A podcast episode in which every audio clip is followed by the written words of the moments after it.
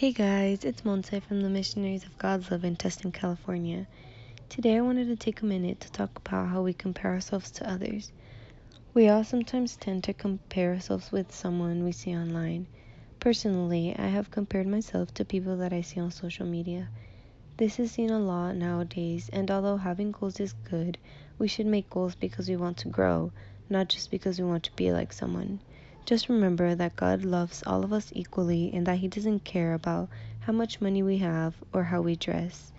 Take a moment to think about your goals and whether or not they may have been influenced by social media. I hope you guys have a wonderful day. Bye.